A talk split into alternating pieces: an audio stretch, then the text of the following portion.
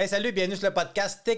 Aujourd'hui, un invité euh, que j'aime beaucoup, Angelo Rubino, euh, entrepreneur, podcasteur, mais surtout un homme en rétablissement. Alors, on le rencontre après ceci.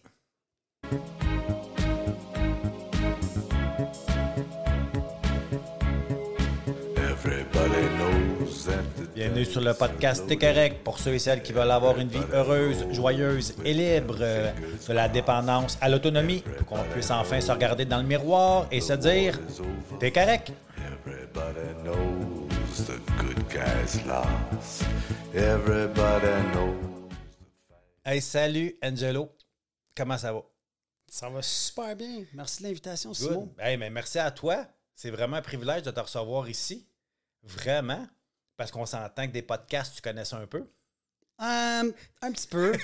un petit peu. Euh, c'est- devenu une passion hein, avec le rétablissement. Quand j'ai arrêté de consommer, j'ai réalisé que dans le fond, euh, ben, premièrement, je ne savais pas j'étais qui. Je ne savais pas qu'est-ce que j'aimais. Mon intervenant, il m'avait dit Parle-moi de toi. J'étais capable de dire qu'est-ce que j'avais fait professionnellement, mais incapable de dire euh, c'est quoi que j'aime, c'est quoi mes passions dans la vie, mes hobbies.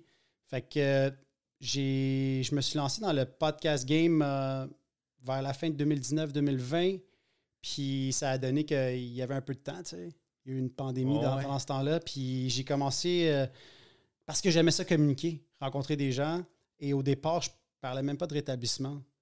Euh, fait que, euh, ouais, définitivement que c'est quelque chose que j'aime.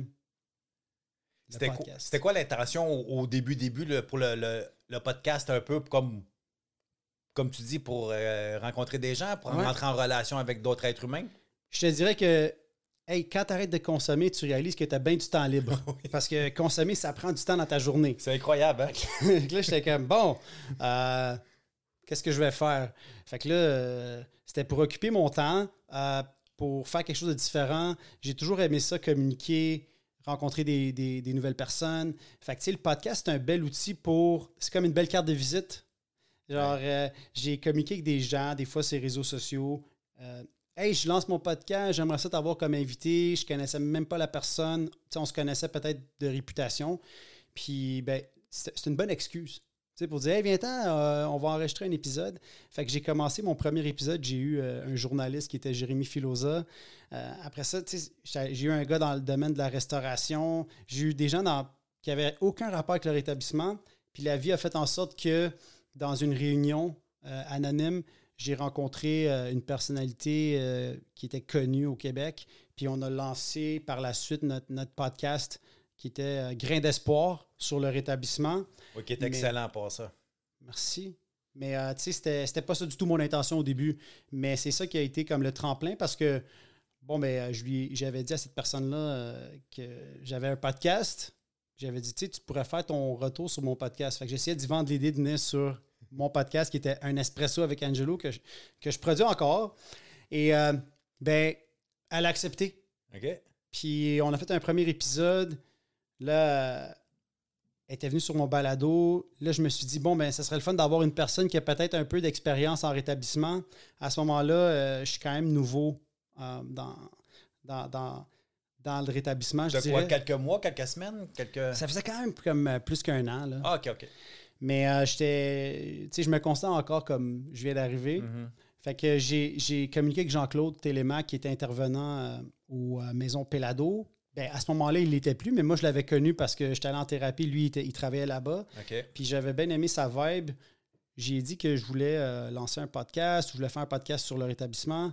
Lui, il m'a dit c'est quoi un podcast? Fait que tu sais, il n'y avait aucune idée. Mais euh, je l'ai invité à s'asseoir à la table pour amener une certaine crédibilité. En fait, euh, à cause de son bagage puis euh, de ses plusieurs années de rétablissement, je trouvais que ça amenait une belle dimension puis amener quelqu'un un petit peu qui avait de la, de la sagesse. Fait que moi, je me trouvais un petit peu énervé. Puis tu sais, Marie-Pierre aussi, c'est quelqu'un d'un petit peu... Énergique. énergique. Fait qu'on a amené comme quelqu'un plus posé, calme, qui est capable d'a- d'amener le, le côté plus comme clinique, intervention technique. Puis euh, je te dirais que l'épisode, ça a été un succès parce que ça a fait le tour des médias, puis c'était comme officiellement le retour de Marie-Pierre. Euh, et de là, on a annoncé le projet Grain d'espoir. Au départ, là, on allait faire 10 épisodes. OK. On s'était dit, on va, on va faire 10 épisodes, puis on va avoir fait le tour du sujet. Puis dans quelques semaines, on va publier le 25e épisode. Wow. je sais pas c'est quoi la suite, mais euh, je sais que ça a définitivement été à des places que j'aurais jamais espéré. Tu sais, ultimement, on, on en parlait tantôt. Euh, moi, je me disais, s'il y a une personne qui écoute ça et que ça l'aide, on aura fait notre travail. tu sais. On voulait démystifier c'est quoi la dépendance. On voulait changer les visages. Quand on parle de tu es un alcoolique, les gens, ils se disent pas euh, Ah, ben, le visage d'un alcoolique, c'est Simon Ouais. ou c'est Angelo. Ou, tu sais, on, on a souvent en tête, euh, on a des préconçus, des préjugés. Fait que nous, c'était de briser ces tabous-là, puis de- d'en parler publiquement. De dire, tu sais, on ne devrait pas avoir honte de dire qu'on est atteint d'une maladie qui s'appelle la dépendance. Fait qu'on l'a fait. C'était quand même assez nouveau à ce moment-là de parler publiquement de ça. Puis, tu sais, je peux te dire que je me suis posé la question au départ vraiment, tu sais, est-ce que c'est une bonne chose? Est-ce que je devrais le faire? Est-ce que je suis prête? Est-ce que. Parce que, ben, après ça, there's no going back. Non, c'est ça. Tu t'exposes. Fait que. Moi, je me suis dénoncé, là, j'ai dit à tout le monde euh, que j'étais un dépendant. Puis je peux pas euh, je peux pas aller dans un bar puis prendre un verre sans me sentir que je suis euh, sa watch. Puis là, des gens qui me disent Hey, t'es, t'es pas. euh, Puis c'est drôle parce que durant la. T'es pas le gars de grain d'espoir? Ouais. Durant le rétabli- Je me rappelle qu'après la sortie du podcast, là, c'était partout, là, dans, dans tous les médias. J'ai donné une entrevue à LCN. Je me rappelle que je voulais faire une soirée sushi avec ma, ma blonde, une soirée. Et euh, elle m'avait dit, c'est pas quelqu'un qui boit, mais elle m'avait dit ça serait le fun, sais, un petit verre de vin blanc avec ça. Puis elle m'avait demandé si je pouvais passer prendre une bouteille, puis j'étais comme, mais non. Si quelqu'un me voit, qu'est-ce qu'ils vont penser, tu sais? Ouais, c'est drôle Fait que, que, tu euh, sais, Shani, euh, c'est une personne merveilleuse, mais tu sais, déjà, quand je l'ai rencontrée, elle buvait pas, tu sais, je veux dire, euh, je l'ai connue en rétablissement, là, mais elle, déjà, euh, était, était pas en rétablissement, mais déjà, c'était pas quelqu'un qui, qui aimait ça prendre un verre. Fait que ça n'a jamais été comme un, un problème, mais déjà là, j'étais comme conscient que il venait d'avoir un changement dans ma vie, puis que là, j'avais une cible sur mon dos. Ouais, exactement. on s'entend que les médias sociaux, les gens essaient toujours de trouver La faille. la, la, la fin. Fait que, il faut que tu sois comme. euh, ben, il faut que tu sois authentique, puis il faut que tu dises les vraies affaires. Puis quand tu, quand tu bullshit, c'est pas long que euh, ça va sortir du sac. Fait que, ouais, j'ai mis une cible sur mon dos. Je suis content de l'avoir faite parce que c'est sûr que ça m'a gardé sur le droit chemin. Ouais, puis entre guillemets, sur le qui-vive, en, en voulant dire que, OK, j'ai, j'ai, une. En tout cas, moi, je vais, je vais parler pour moi, pas pour toi, Angelo, mais j'ai une responsabilité pour les gens que j'ai aidés, puis que j'aide, puis que je veux aider dans le futur aussi. Parce que, comme tu disais, ton podcast, c'était pour au moins aider un, un autre être humain. Fait que, veux pas, on a une responsabilité envers ceux qui nous écoutent. Euh, entièrement. Puis, tu sais, euh, j'ai tellement reçu à travers le- les fraternités que je voulais être sûr de ne pas froisser personne. Puis, on voulait partager les parcours de tout le monde. Mm. On a reçu des gens connus, des gens pas connus. On a reçu des gens qui se sont rétablis en, en ayant ont fait une réunion dans leur vie puis ils ont arrêté de consommer. On, on a reçu des gens qui n'ont jamais fait de meeting, qui ont juste décidé d'arrêter de consommer. On voulait respecter tous les parcours. Ouais. Fait que je voulais pas euh, être le promoteur de Fraternité Anonyme, puis là, me faire critiquer que, genre, bon, ben, c'est supposé être anonyme. Euh, nous autres, on s'est jamais associé à aucune fraternité. On a dit, peu importe c'est quoi ta façon de te rétablir, ben, c'est bon, tu sais. Si euh, toi, c'est euh, la réduction des méfaits, puis que ça fonctionne, genre, moi, j'étais fine avec ça. Fait que, tu sais, on a été très prudent, mais en même temps, j'ai été très authentique puis transparent avec moi, ma façon que, que, que j'ai- que je m'en suis sorti. Puis, tu sais, j'en ai parlé souvent, mais tu sais, j'ai fait deux thérapies. J'ai eu la chance d'aller euh, dans une place qui est merveilleuse, sûrement une des meilleures maisons de thérapie au Québec. Euh, les maisons Pellado, il- le pavillon Pierre Pellado qui était pour hommes seulement, que j'ai vraiment aimé. Euh, le point, c'est que ça coûtait cher. Ça coûte cher Ouais, une c'est thérapie. dispendieux. Fait que c'est pas tout le monde qui peut se permettre d'aller euh, faire une thérapie dans, dans un endroit comme ça. Fait que nous, notre idée, ben, ça a été de- de- d'essayer de, lever des fonds pour permettre à des gens qui, eux, voulaient, mais ils ne pouvaient pas. Ouais. Ça, c'était l'affaire la plus tragique. C'est il y a plein de gens qui pourraient, mais qui ne veulent pas. Mais les gens qui veulent, mais qui ne peuvent pas, ça, là, ça ça, ça m'a comme vraiment touché parce que on s'entend que moi, j'étais privilégié. Ouais. Puis quand j'ai eu le droit à la première euh, intervention familiale face à mon problème de dépendance, tu sais, eux, ils m'ont payé la thérapie. Fait que, tu sais, ça n'a jamais été un, un problème pour moi de me rendre en thérapie, tu sais. C'était accessible. Ça a été Mais- facile pour toi. Ça a été facile au point de vue financier. Ouais. Mais Oh de oui, reconnaître que j'avais un problème, ça, c'était c'était moins facile. Mais je réalise que pour bien du monde, c'était ça. Puis, tu sais, j'étais allé dans un, dans un congrès AA euh, la fin de semaine passée. Puis, il y a une femme qui est venue me parler. euh, elle avait écouté nos épisodes. Puis, ça l'aidait énormément. Et elle a dit qu'elle elle, aimerait ça aller en thérapie. Puis, elle a parlé de, du MRCP, qui est la maison des femmes de Pelado. Puis, elle disait qu'elle n'avait pas les moyens. Puis, genre, elle- avait pas, était pas admissible pour l'aide. Euh, ça, c'est une tragédie. Fait que, tu sais, Ouais. j'ai contacté la directrice euh, des Maisons Pelado, une femme merveilleuse, puis on a réussi à aider cette femme-là qui va rentrer en thérapie en décembre. Fait que c'est ça qui me garde dans mon rétablissement parce que j'ai l'impression de pouvoir être utile, de pouvoir, par mon expérience, euh, aider des gens à s'en sortir, puis leur donner une lueur d'espoir que, tu sais, si tu veux, tu peux, c'est possible d'arrêter de consommer, puis tu n'es plus seul. On est plusieurs personnes à, à avoir le même problème, puis il y a quelque chose qui nous, qui nous unit tous. On, a- on avait ce genre de souffrance intérieure, puis des fois, on ne sait pas pourquoi. Ce mal de vivre qu'on a essayé de remplir avec plein de choses, ça peut être les femmes, les achats compulsifs, le la drogue, peu importe quoi. Aujourd'hui, j'essaie de remplir ce vide-là avec d'autres choses. Puis d'aider du monde, là, je sais pas pour toi, là, puis je sais, tu m'en as parlé tantôt, c'est un méchant high. Ça donne un méchant feel good quand tu es capable de faire la différence dans la vie d'une personne. Il n'y a pas aucune ligne qui va te donner cette, euh, ce feeling-là, puis ça dure plus que 15 minutes. Oui, exactement. Ben, c'est de trouver un sens à notre vie. Moi, je me souviens quand j'ai commencé euh, dans, dans Alcoolique Anonyme, moi, j'avais 17 ans. Que j'ai reconnu que j'avais un problème d'alcool, mais j'ai rechuté jusqu'à l'âge de 33 ans, où ce que là, vraiment, j'ai admis que l'alcool me faisait perdre la maîtrise de ma vie. Wow. Puis mon parrain, avant ça, puis je rechutais tout le temps, il disait Faut que tu trouves un sens à ta vie. Là, je disais J'en ai un sens. J'ai une blonde, je travaille. euh, Non, non, c'est pas ça, avoir un sens à sa vie. De se sentir utile, mais surtout de se sentir quelqu'un pour quelqu'un. Mais ça commence par nous, ça, on le sait. Il a fallu que tu prennes soin d'Angelo avant de prendre soin des autres. C'est drôle que tu utilises ces mots-là parce que moi, c'est les mots qui ont fait que je m'en suis sorti. Ma, ma deuxième thérapie, je suis retourné une deuxième fois parce que ma première thérapie, euh, disons que j'ai pas eu les résultats que j'espérais. Euh, quelques mois plus tard, puis je pourrais te parler de comment je me suis rendu là, c'est une histoire incroyable, mais quand j'étais allé en thérapie la deuxième fois, l'intervenant que j'ai pogné, disons que c'était pas mon préféré. OK. Non, on avait eu comme une genre de prise de bec la première euh, thérapie. Puis ce gars-là, c'est lui qui m'a dit C'est qui Angelo Je n'étais pas capable de dire je suis qui. Puis là, il m'a dit sais que tu as la chance d'être quelqu'un pour quelqu'un. Par ton vécu, là, tu pourrais inspirer des milliers de personnes. tu es déjà comme très actif. tu as déjà une bonne communauté de gens qui te suivent. Là, tu pourrais être le, le spark pour plein de monde devenir quelqu'un pour quelqu'un. Puis c'est Mm. ça qui m'a comme inspiré. Dans le fond, ça m'a comme gardé sur le, le chemin du rétablissement. Je me suis dit, genre, je peux utiliser ça pour trouver une raison d'être. Ouais. Un, un Puis- levier de motivation. Ouais, c'est ça. Je pense que c'était mon c'était ça mon plus gros problème, c'est que euh, j'avais pas trouvé comme de, de passion ou de, de raison d'être. Puis à travers le rétablissement, ça m'a donné un sens. Puis c'est sûr que ça a eu un impact dans tous les autres domaines de ma vie. tu sais. Fait que je je dois beaucoup à- au rétablissement. Euh, le 1er novembre, ça a fait cinq ans et demi que, Wow. que j'ai pas consommé. Bravo. Puis, je pensais pas que c'était possible.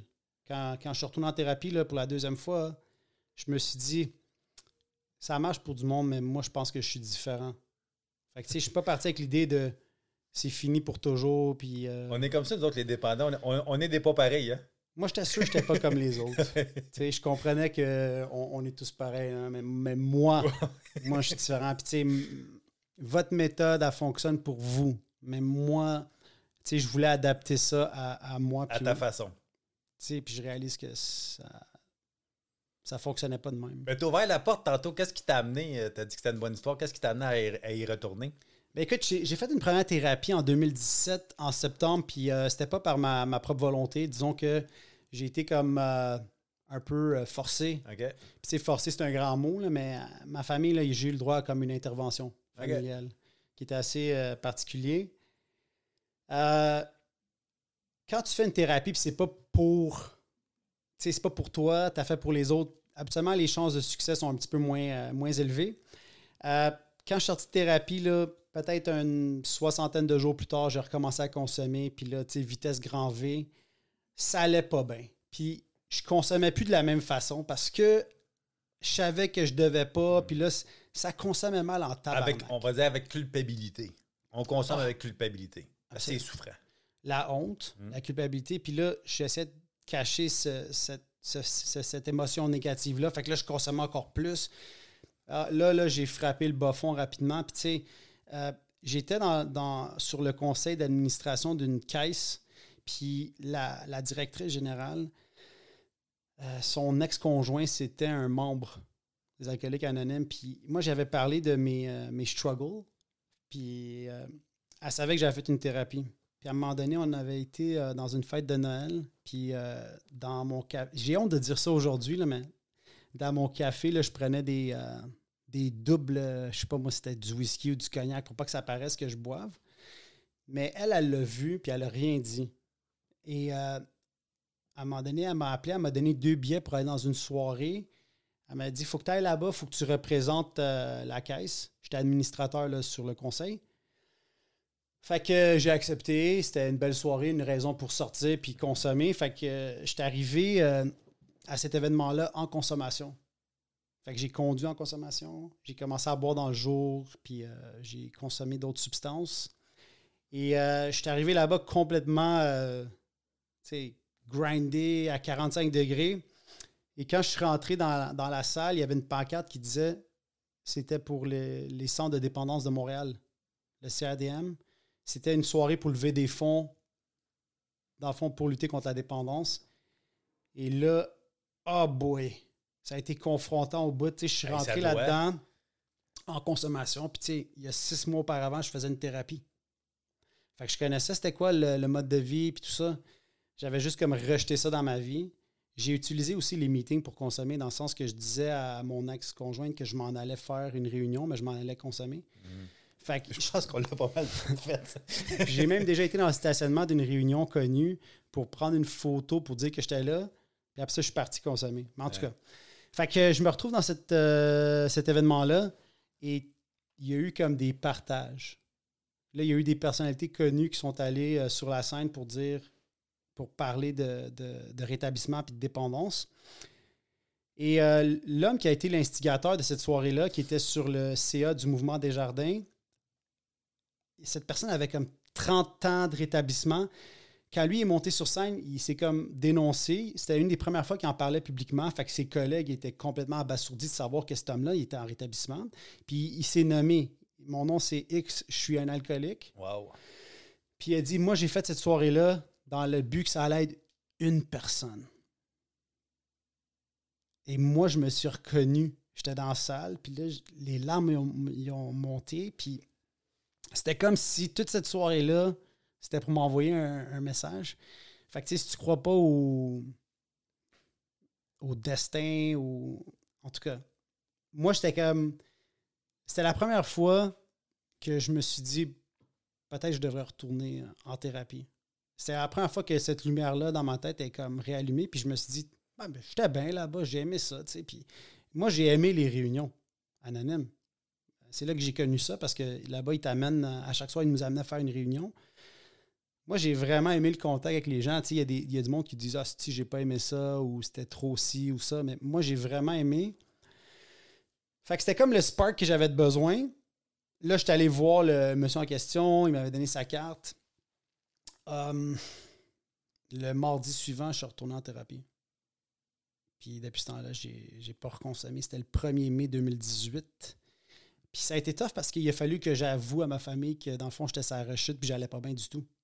Parce que je te rappelle que j'avais fait une thérapie en septembre 2017, puis eux, tu sais, c'est pas des dépendants. Dans le tête, toi, J'étais guéri, tu sais. Ouais. J'étais guéri. Tu sais, tu fais une thérapie puis t'es es guéri, right? Ouais. Euh, non, j'ai été pour la première fois honnête.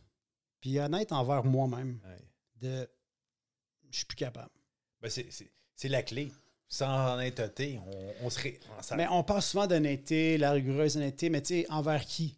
envers nous. Puis, tu sais, c'est ça. Quand j'ai décidé de dire, bon, ben, je suis prête à faire un changement, puis, tu sais, si rien ne change, rien ne change. Fait que là, euh, ben, je suis rentré là-bas, puis j'étais bien plus ouvert.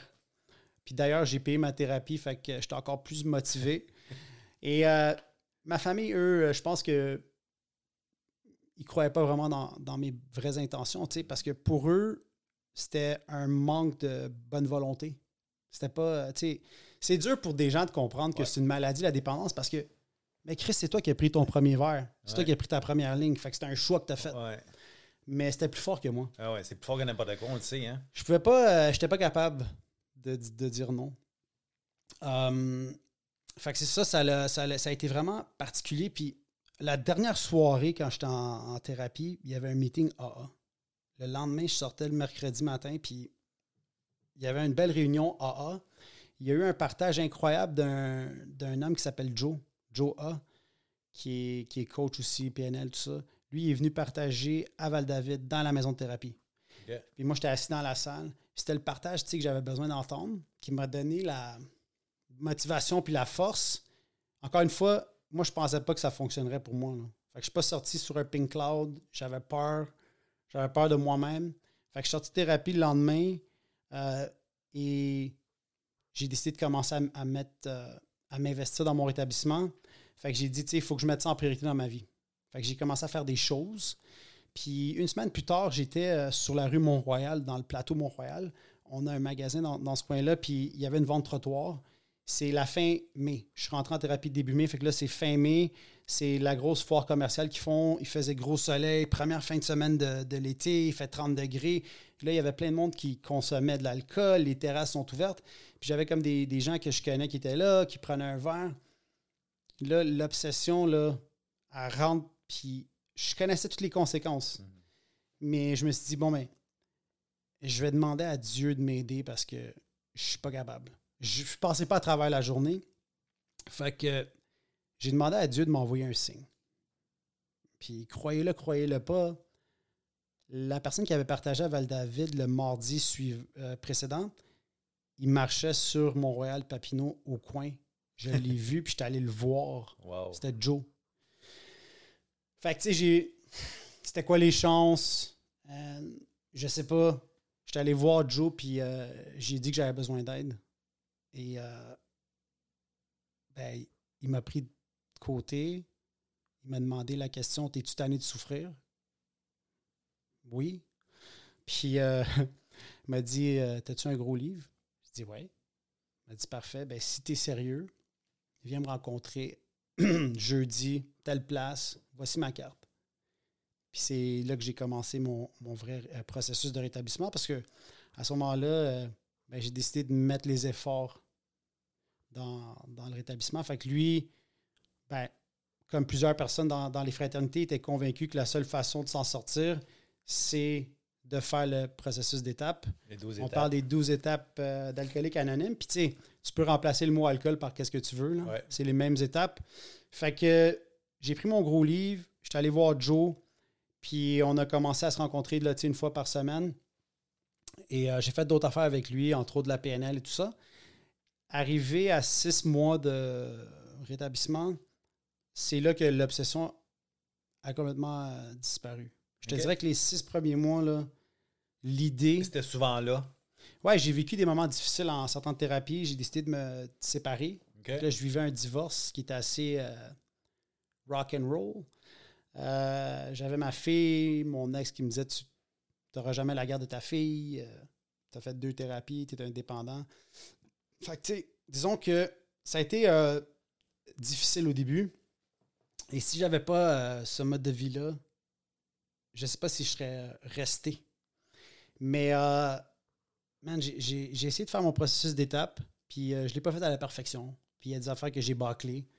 Mais, euh, tu sais, on parle pas de perfection, on parle de progression. Puis euh, pour Ouais. moi, c'était vraiment gros. important, ça. C'était- vraiment important. Puis, euh, une des affaires qu'il m'avait dit, Joe, c'est il faut que tu transmettes. Puis, il a dit, lui, les gens qu'il a vus qui sont retombés là, après 5 ans, 10 ans, c'est des gens qui ont arrêté de transmettre le message, qui ont arrêté de soit parrainer des gens ou, tu sais. Fait que moi, je m'étais fait la promesse de, je dirais jamais non à, tu sais, quelqu'un qui me demande d'aller euh, partager. Fait que euh, des fois, ça a été difficile parce que, tu sais, à cause de, tu sais, publiquement, je me suis comme euh, dénoncé. J'étais allé partager un peu partout au Il n'y Québec. avait plus d'anonymat là, pour Angelo. Là. Fait que, tu sais, j'étais allé dans des congrès AA à Québec, j'étais allé partager à Shawinigan, j'étais allé à pff, des places que je me souviens même pas le nom. Puis ça a été un. Ça a été la première fois de ma vie que je me suis senti vraiment utile. Puis je pense que c'est ça qui me garde aujourd'hui de, de sentir que ben, mon histoire allait être du monde. Ben oui. Parce que, tu sais, quand tu arrives des fois dans des réunions, il faut que tu choisisses la réunion dans laquelle que, tu vas tu vas t'investir parce que ça se peut que tu ne te reconnaisses pas avec les gens qui sont devant toi. Fait que, tu sais, je t'avoue que si j'avais fait une thérapie avec des gens qui viennent du milieu carcéral euh, ou des gens qui étaient, disons, plus avancés que moi dans, dans la maladie, ça se peut que mon idée de dépendance aurait été bon, ben, je suis pas si pire que ça. Ouais. Tu me pas identifié. Exactement. Fait que moi, il fallait que je m'identifie. Fait que, tu sais, quand je t'ai parlé de grain d'espoir, ben, c'était justement pour changer, changer les- le visage d'un alcoolique. Puis c'est ça que je dis souvent aux gens, c'est ben, un alcoolique, ça ressemble à ça aussi. Ouais. Fait que c'est- c'est- c'est c'est d'éduquer aussi, d'en- d'en- d'enlever les, les, les, Les stigmas de... les stigmas puis les fausses croyances que les gens qui ne connaissent pas la maladie qui ont, puis que souvent, comme tu dis, toi, ta famille ne connaissait pas ça, la dépendance, le rétablissement, quoi que ce soit. Fait que c'est d'aider puis d'éduquer aussi ces gens-là, parce que je suis sûr qu'il y a des gens qui nous écoutent, qui écoutent Grain d'espoir, puis qui aucune idée du rétablissement, mais qui Ouais. se forgent une certaine, euh, un certain savoir de connaissance. C'est-à-dire, OK, je comprends, là. Mais on peut jamais comprendre tant son temps qu'on ne l'a pas vécu. Puis tu sais, moi, je suis convaincu que la meilleure personne pour aider un alcoolique, c'en est un autre qui est en rétablissement. Ben oui.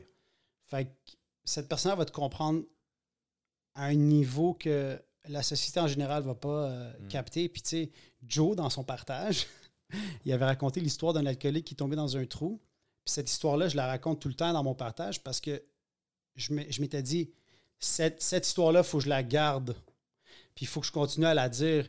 Puis lui m'avait dit, c'est bien correct parce que, anyways, moi, je l'ai copié de quelqu'un d'autre. Tu sais, dans AA, NA, CA, tout ce qui est dit, là, ça a déjà été Ben dit à quelque ben part, puis c'est ben juste oui. du répéter. On n'invente plus rien aujourd'hui. Non, c'est ça. tu sais, J'ai pas la prétention d'avoir, d'avoir inventé rien.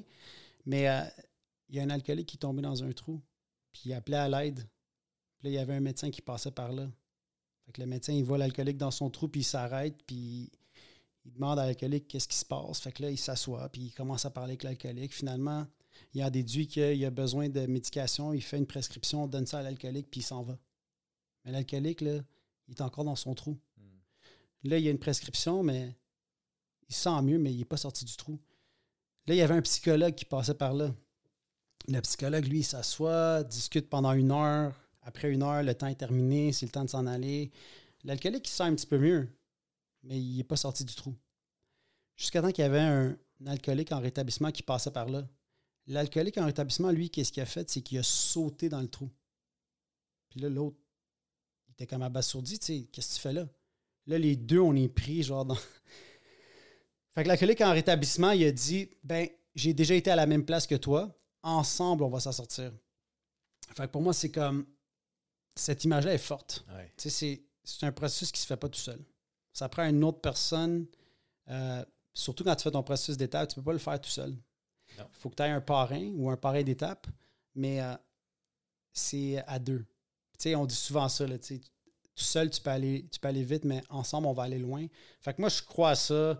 J'ai vraiment aimé euh, les fraternités du moment où est-ce que j'ai mis les pieds euh, là-dedans. Hier soir, j'étais allé à mon meeting d'a- d'attache. Fait que, tu sais, je continue de rester proche parce que j'aime les, les valeurs qui sont euh, partagées dans, dans ces réunions-là. Puis, ben, j'essaie de- d'aider puis de me rendre utile. Fait que c'est la raison pour laquelle j'ai fait un pacte de jamais dire non.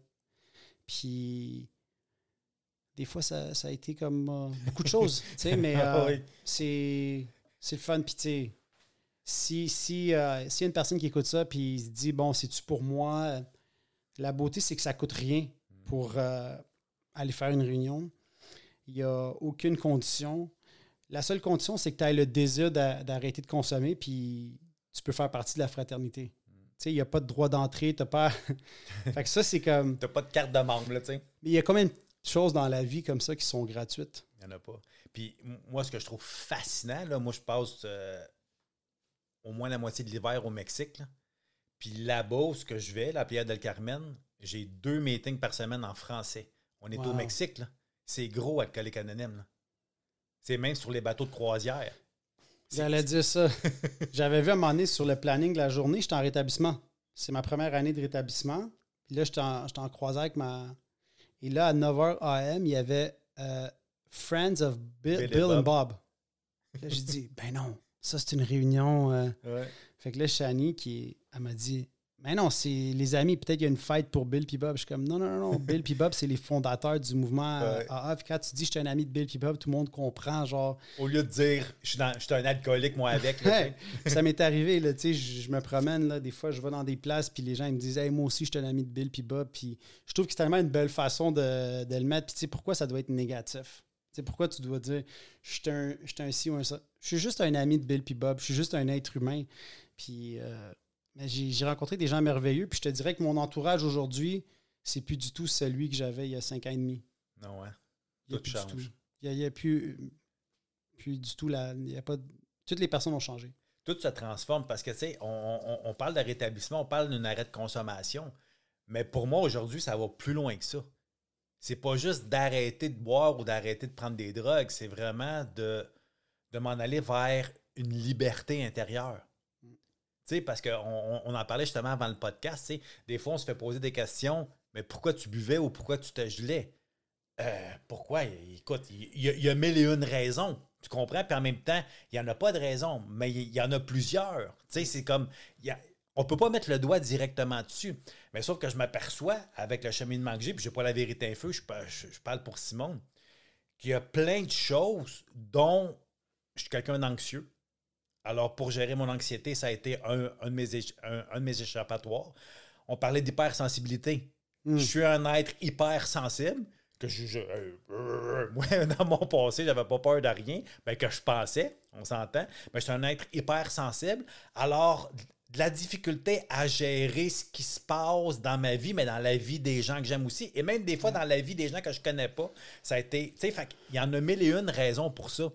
Mais c'est bien beau d'arrêter de consommer, puis de plus avoir l'obsession des idées de consommer, mais c'est d'être encore plus heureux, joyeux et libre. Mm. Moi, c'est ça. Plus que j'en mange de ça, plus que c'est ce que je veux arriver au bout, au bout de la ligne. Puis en même temps, d'aider, ben, c'est la douzième étape, de transmettre justement le message. Moi, ça là, fait partie de notre mode de vie. Dans- dans- je sais pas pourquoi j'ai consommé, mais je sais que je suis un, excessif. Ouais. Fait que, tu sais, je fais les choses à fond. Fait Ouais. que zéro ou 100, je comprends. Ouais. Fait que pour moi, là, un verre, c'était jamais assez. Mhm. Sérieusement, puis, tu sais, les gens, quand je parle des gens, là, les, les moldus, là, les gens normaux, là, qui sont pas dépendants, eux, ils se disent, tu sais, l'alcoolique, mon Dieu, t'es alcoolique. Dans leur tête, tu te réveilles le matin, là, puis euh, tu prends un shooter, là, Ouais. avant de, de- de prendre ton café. Non, tu sais, c'est- arrivé, là, des périodes que je buvais pas. Le point, c'est que quand je prenais un verre, j'étais pas capable de m'arrêter. C'est ça. Fait quasiment, quasiment blackout à chaque fois. Il fallait que j'aille au, au fond des choses. Euh, L'affaire la plus facile aujourd'hui, pour moi, c'est pas prendre mon premier verre. C'est pas difficile, là. Mm. C'est pas dur de pas prendre son premier Non, verre. C'est très facile. J'ai accepté. J'ai accepté que je peux pas consommer. J'ai accepté que je vais avoir une réaction. Puis je vais devenir quelqu'un que j'aime pas. Puis souvent, quand je bois, là, moi, c'est fuck it. Tout est fuck it. Je vais prendre mon char, euh, encore fuck it. Je devais aller à un rendez-vous, euh, fuck it. On n'a plus de responsabilité, plus de famille, plus d'enfants, plus Ouais. rien. Fait que tu sais, je suis quelqu'un d'anxieux, puis je suis souvent dans la, dans la performance. Fait que quand je prends un verre, il n'y a plus rien qui est important. Fait que c'est sûr que c'était. Au départ, tu as l'impression que ça te calme, Ouais. mais euh, ultimement, le lendemain, là, tu, tu te sens pas mieux. Non, pas ça n'a rien réglé tes problèmes. Mais euh, c'est facile pour moi d'accepter. Puis souvent, je dis, je dis ça, tu sais, ma blonde, elle est, est allergique aux crevettes. Elle mange pas des crevettes, sinon elle va mourir. Mhm. Mais moi, je suis allergique à l'alcool. J'ai déjà dit ça à une serveuse, puis elle a dit Mon Dieu, pauvre toi. elle pensait vraiment que j'avais l'allergie, mais non, j'ai une allergie, euh, je peux pas consommer comme les autres, puis c'est pas un combat quotidien. je suis vraiment désolé pour ceux que ça l'est, mais j'ai accepté que je peux pas consommer. Fait que, ben, j'ai abdiqué à tous les jours. Exactement. Puis euh, je, je, je fais d'autres choses. Ben, c'est un mot important que tu dis acceptation. Tu sais, au début, on ne l'accepte pas. là. C'est pour ça que la première étape, elle parle pas d'acceptation, elle parle d'admission, d'admettre qu'on on a un problème. Mais c'est d'en arriver un jour à l'accepter. Ouais. À accepter qu'on a une maladie. À accepter que je pourrais plus boire. Non, pas que je peux plus parce que j'ai le choix, mais accepter que si je veux être bien dans ma vie, si je veux plus être, comme tu disais, le gars que j'ai été, que j'aimais pas cette personne-là, ben, il faut que j'accepte de plus prendre mon premier verre. définitivement que j'aimais plus la personne que j'étais. Puis, tu sais, d'accepter à, à- à tous les jours, ça m'a rendu à un point encore plus bizarre. C'est que là, je suis fier d'être un alcoolique. C'est vraiment bizarre, mais je suis, je suis fier d'avoir cette maladie-là qui me force à chaque jour euh, à travailler sur moi, Ouais. à essayer d'être une meilleure personne. Euh, tu sais, je- j'aurais pu avoir toutes sortes d'autres maladies. Puis moi, c'est ça. Puis c'est une méchante grâce parce que on s'entend-tu qu'il y a des gens qui, qui vont avoir des, des cancers, des affaires. C'est dévastateur. Ouais. Nous, là, on a la chance de pouvoir se rétablir puis d'aider des gens puis de devenir des meilleures personnes dans le processus. Mhm. Fait que, tu sais, croissance personnelle. euh, wow. Hey, je suis chanceux. Tu sais, je dis ça des fois, puis les gens sont comme. Hey, ben, J'ai pas été touché par la main de Dieu, là. Je fais juste dire. je suis vraiment chanceux, puis tu sais, je suis fier du parcours que j'ai accompli. Puis je sais que, tu sais, ça va toujours être à recommencer, là, puis je suis pas parfait, puis il faut que je continue à travailler sur mes comportements. Euh, j'ai encore des comportements des fois toxiques.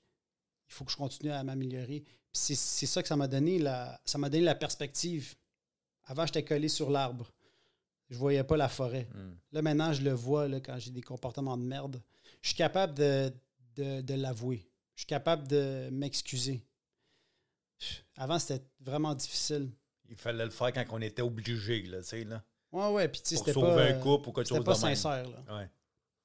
Fait qu'il y a ça, puis tu sais, euh, la, la vie, euh, pff, elle a été vraiment euh, très bonne pour moi. Puis tu sais, souvent on parle de ça, là, de- de- des promesses.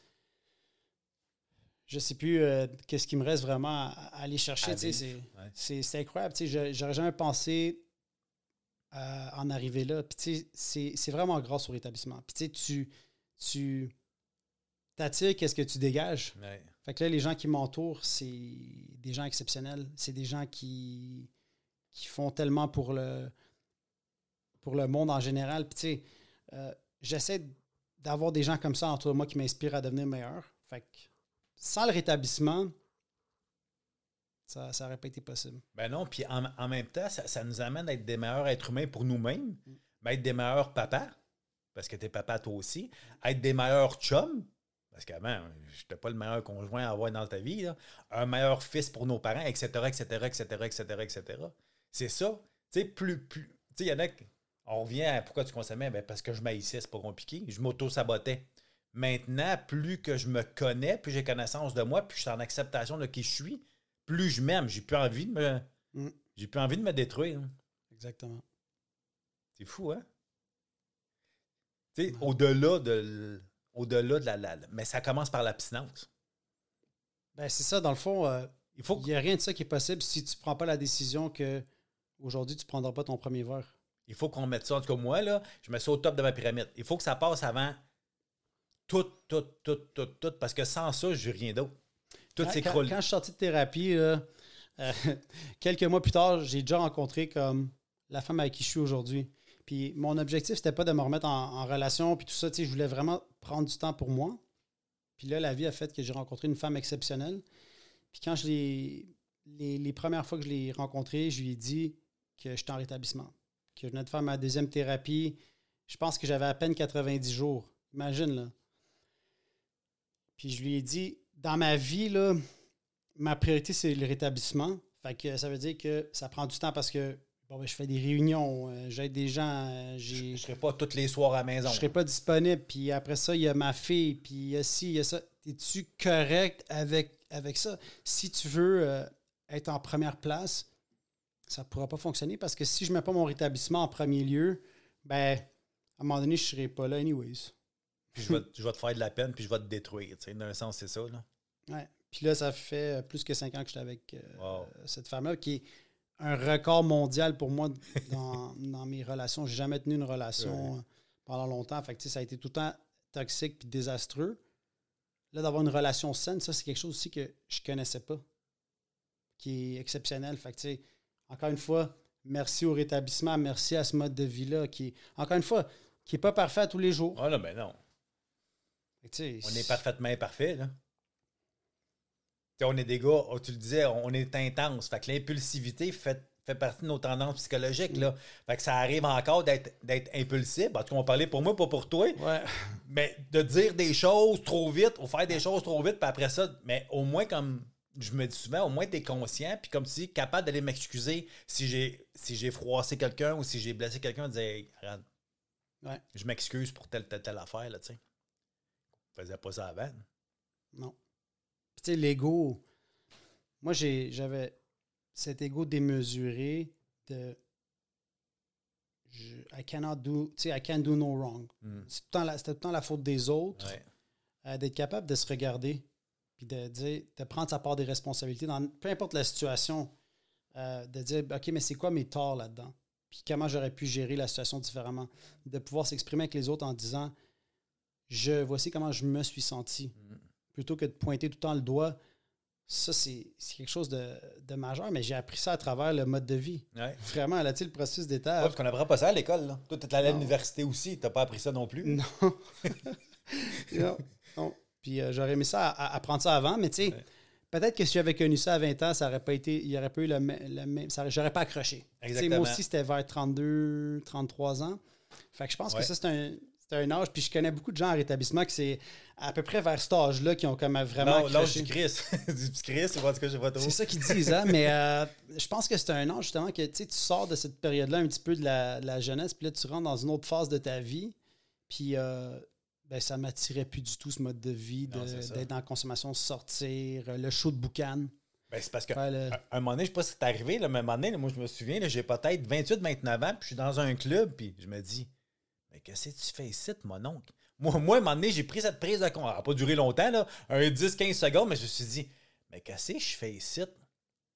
C'est comme. Moi, je me suis toujours dit, euh, ouais, j'étais le gars de party, puis là, à un moment donné, j'ai rencontré une femme, puis j'ai décidé de me marier très rapidement. Puis je me suis dit, quand je vais me marier, je vais changer. Ouais. Puis là, je me suis marié. La soirée de mon mariage, j'étais en consommation. Puis là, je consommais en cachette le long du mariage. Ensuite, bon, ben, elle a été enceinte rapidement. Je me suis dit, bon, quand l'enfant va naître, ma fille, je vais arrêter de consommer puis je vais être, devenir sérieux. Fait que c'est la dernière fois. Puis là, je me suis permis jusqu'au moment où est-ce qu'elle allait accoucher de consommer puis de, de déraper. Puis je me disais, là, ça va être fini. Ouais. Puis tu étais de- sincère avec toi dans ce temps-là. Là. Ah ben absolument. Ouais. Là, elle a accouché deux semaines plus tard. Je suis revenu à la maison à 7 heures du matin.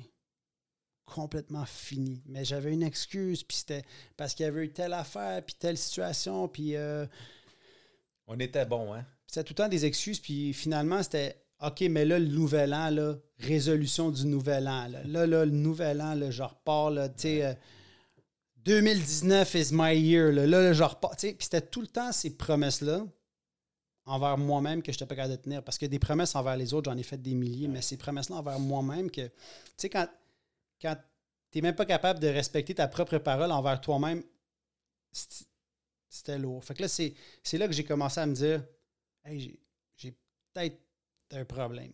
Parce qu'avant ça, c'était pas un problème. Mais quand, quand tu commences à te mentir à toi-même, c'était comme un. C'était très euh, difficile à vivre. Ouais. Parce qu'il était un bout, je sais pas pour toi, mais pour moi, il était un bout où je, où je me croyais. là. Dans mes menteries, Ah. je me croyais. Mais à un moment donné, tu, tu te crois plus. c'est là- c'est là que ça devient souffrant. là. Sais, je me suis rendu à un point où est-ce que, à un moment donné, je me disais, j'espère que ça va me tuer.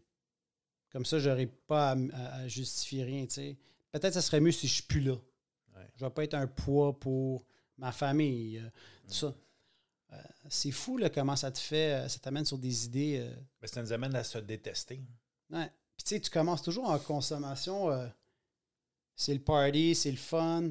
Puis à un moment donné, tu réalises que tu te ramasses pas mal tout seul. Parce que là, le jugement des autres, là, Hey, tu penses pas que tu en as pris assez? Hey, tu penses pas que c'est trop? Là, tu es tanné d'entendre ces, ces commentaires-là. Fait que tu finis par t'isoler. Ouais. Puis c'est- fou. Ouais. C'était malade. C'était parti d'être le party, puis euh, à me ramasser à consommer tout ça dans ma voiture, puis de pas avoir de place où est-ce que je peux aller puis me sentir bien.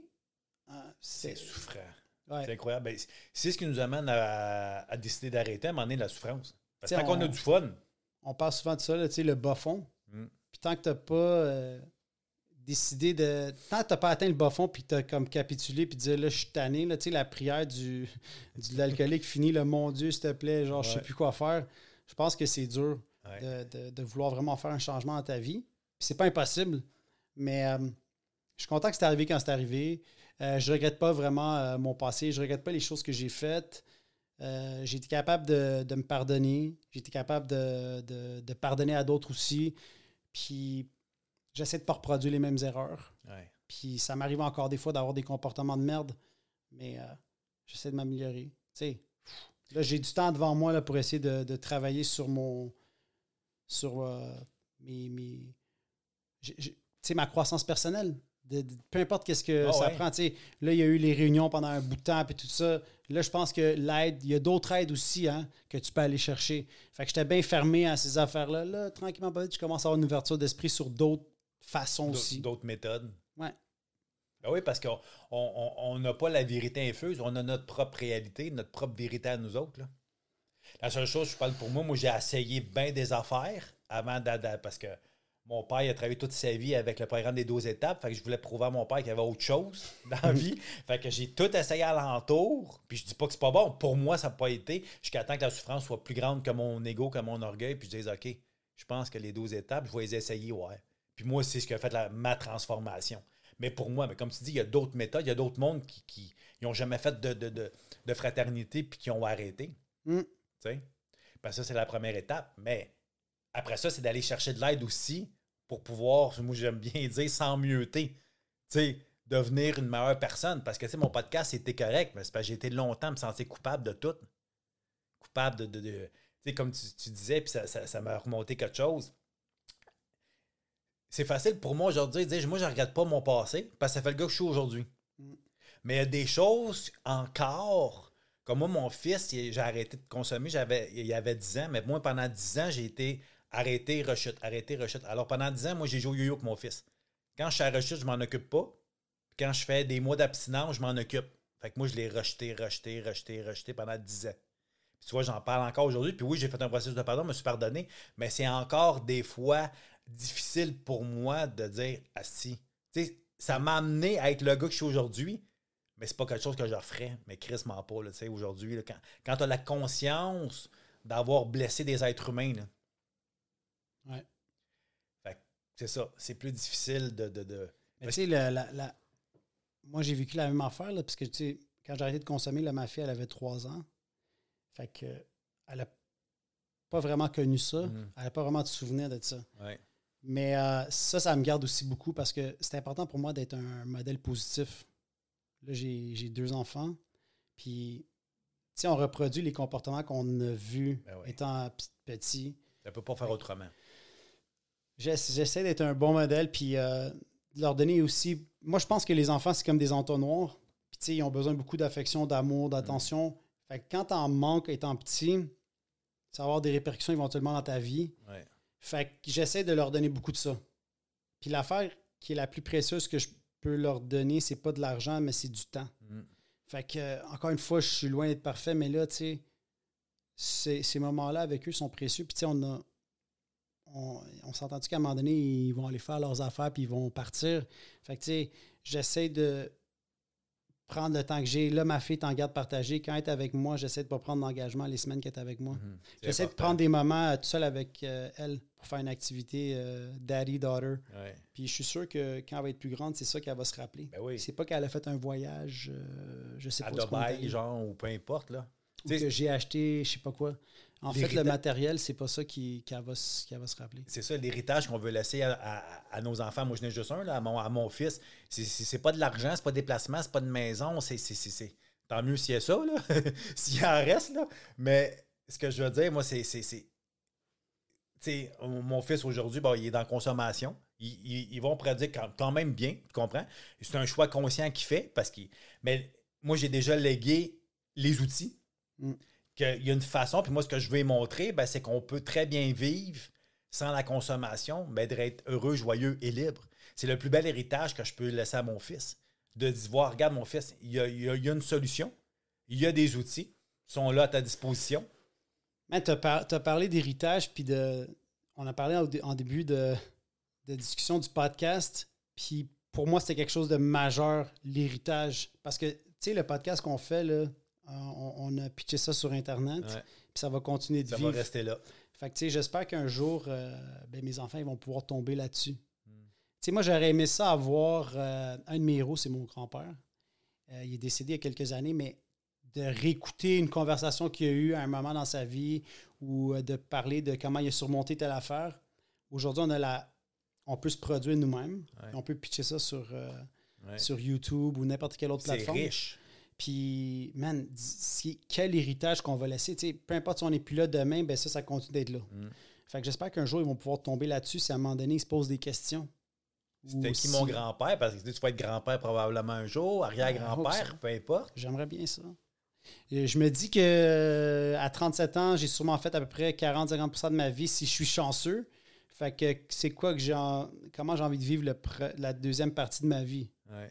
Est-ce que tu sais fait que c'est, des questionnements que je me pose beaucoup, tu sais, de bon, euh, c'est quoi que j'ai envie de faire? Euh, c'est où que j'ai envie d'aller? C'est quoi que j'ai envie de laisser comme, comme héritage? Puis ouais. Et, et selon ce que Angelo veut faire, et est-ce que Simon veut faire, et non ce que. Parce que j'ouvre une petite parenthèse comme ça, parce qu'on a tellement de ressemblances. On se connaît pas beaucoup, mais je t'ai entendu euh, parler, j'écoute tes podcasts, là, on discute ensemble.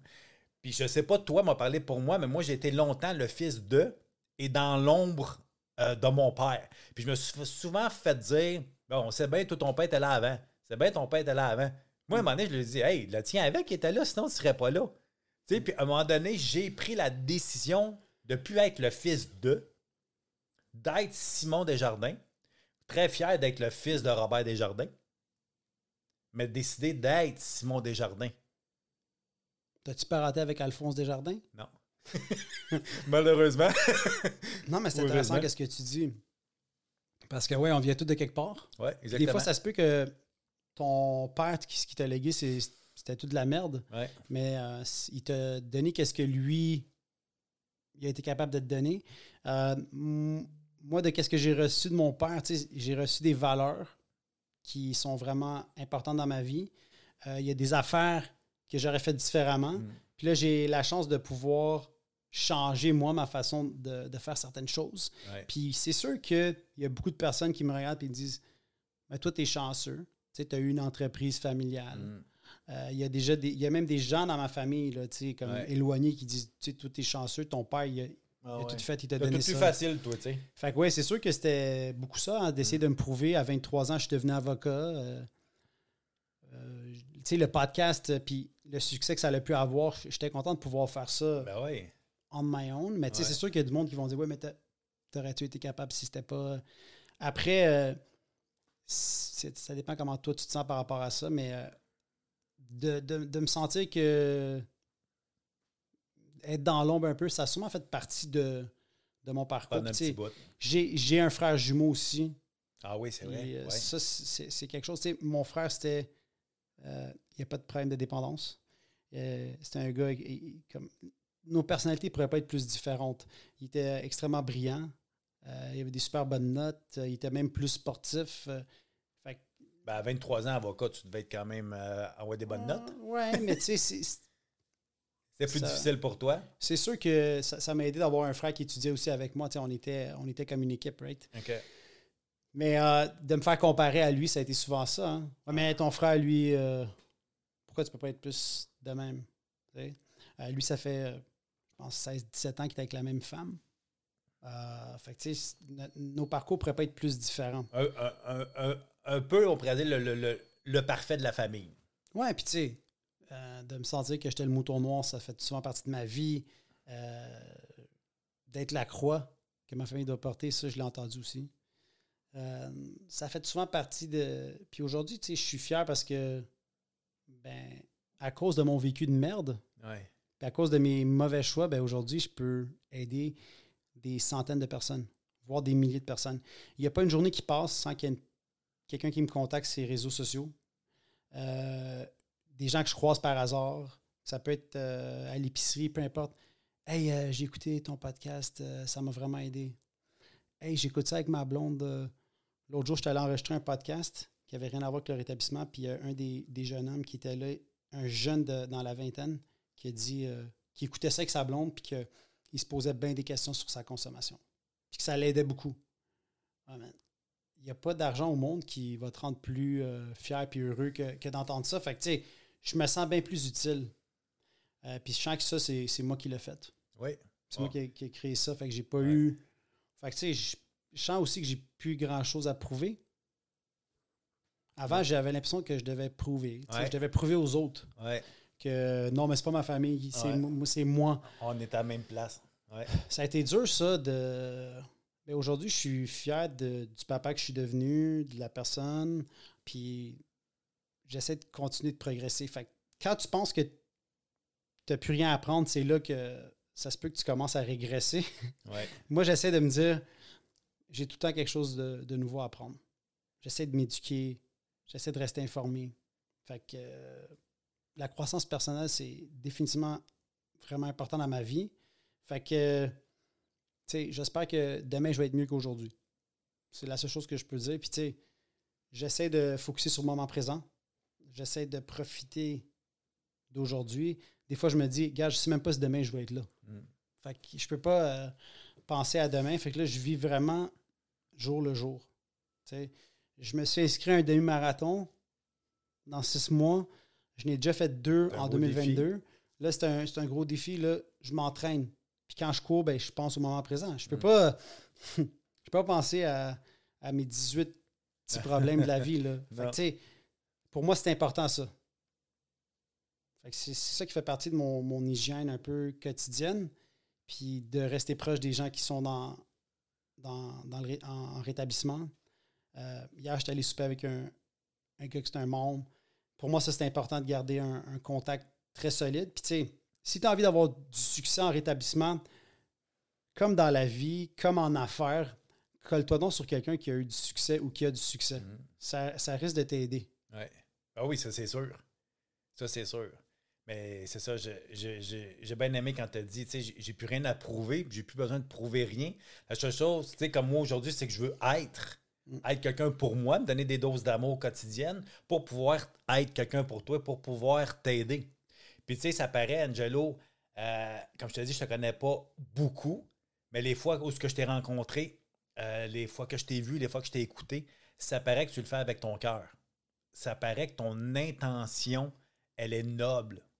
Puis ça, c'est, tu sais, wow, bravo. euh, Ouais, puis tu sais, il y a plein de gens qui vont dire euh, ton rétablissement, c'est supposé être anonyme, puis euh, est-ce que tu le fais pour les bonnes raisons? Est-ce que tu le fais pour la reconnaissance? Est-ce que tu le fais pour ci, pour ça? Euh, moi, ultimement, c'est sûr et certain que pourquoi je fais tout ça, puis pourquoi c'est aussi public, c'est parce que ça m'aide à rester dans Ouais. mon rétablissement. Fait que, ultimement, c'est c'est très égoïste. ouais, Ça m'a gardé en tabarouette. ouais. Puis je continue parce que j'ai j'ai failli abandonner le projet à plusieurs reprises. Je te crois. Puis là, je reste parce qu'il y a des gens qui me disent Hey, ça m'a aidé. Mm. Hey, tu le sais pas, on se connaît pas, là, mais ton podcast a sauvé ma vie. J'étais euh, dans mon lit, j'étais pas capable de sortir. J'étais sur TikTok, je suis tombé sur un des clips de Grain d'Espoir. J'étais allé regarder vos podcasts. Là, je les ai bingés. Puis ça m'a donné la force de sortir, aller faire une réunion. Ça, ces témoignages-là, j'en ai eu plein. Ouais. Fait que c'est ça qui fait que je continue. Fait que s'il y a quelqu'un qui pense que je le fais pour le fame ou la reconnaissance, that's, that's OK. Ah ouais. Je m'en fous. Moi, je sais pourquoi je, je le fais. Puis C'est ça qui est le plus important. c'est ça qui me garde en ce C'est, moment. c'est toi qui fais de dos sur ton oreiller. C'est Angelo qui fait de dos qu'Angelo. C'est ça qui est le plus important. Ouais. Good. Merci, Simon. Hey, mais merci à toi. Ça a été vraiment euh, enrichissant. Ça a été vraiment le fun. J'ai vraiment une bonne connexion avec toi. Ça a été comme. On n'est pas si différents que ça. hein? Pas en tout. Pas en tout. Mais pas, pas en tout. En finissant, en deux, trois mots, qu'est-ce que tu souhaiterais à celui ou celle qui nous écoute? Euh, Qu'est-ce que je souhaiterais? Que. ben, surtout à la personne qui, qui en arrache. Qui? Puis euh, j'en ai des gens qui me contactent. Euh, Il y a une fille, entre autres, là, qui, qui m'a écrit l'autre jour, puis elle avait de la misère, puis elle a dit qu'elle n'était pas prête à, à abandonner sa consommation. Genre, moi, je souhaite que la personne. Ça prend beaucoup d'humilité pour demander de l'aide. Ouais. Puis de ne pas avoir peur. Euh, tu serais surpris de, de, de l'aide que tu vas recevoir. Euh, moi, là, dans, dans ma folie, là, je, je voulais pas. euh, J'avais de la misère à être vulnérable, puis à parler de mes problèmes, puis à demander de l'aide et à parler de moi. J'étais bien bon pour te parler de toi, puis, on, puis te donner des conseils. Mais moi, euh, c'était très dur de gratter là-dedans. Aujourd'hui, là, je suis capable d'être authentique, vulnérable, puis de, de demander de l'aide quand, quand un problème, puis de parler des vraies choses. Euh, juste essaye. Ça coûte rien d'essayer. Puis euh, tu risques d'être surpris. Puis, puis fais attention à qu'est-ce que tu qu'est-ce que tu demandes à la vie parce que ça se peut que tu le reçoives bien plus vite que qu'est-ce que, qu'est-ce que tu pensais. Puis tu sais, je t'ai parlé de qu'est-ce que j'ai vécu. Moi, là, je croyais pas à, à rien. Je croyais pas qu'il y avait une puissance supérieure. Mais avec les différentes choses que j'ai vécues aujourd'hui, j'ai pas d'autre choix que de croire qu'il y a quelque chose. Puis, euh, tu sais, je suis, je suis un autre outil. Dans, là-dedans, je, je, je suis plus le maestro de ma vie. Ouais. Je suis juste un des, des musiciens. Puis, je laisse les choses aller. Puis, quand il arrive quelque chose, euh, j'ai vécu des situations difficiles. J'essaie de focuser sur le silver lining, Hmm. les choses positives, parce que dans chaque situation, il y a tout le temps quelque chose de positif qui finit par sortir. À sortir. Fait que rester positif puis garder l'espoir. Jamais perdre l'espoir. Euh, ça, c'est la- l'affaire la, plus, la plus horrible. Puis de, de prendre une solution permanente à un problème qui est temporaire. Puis euh, j'en ai des, des gars autour de moi qui ont, qui ont fait des tentatives à leur vie.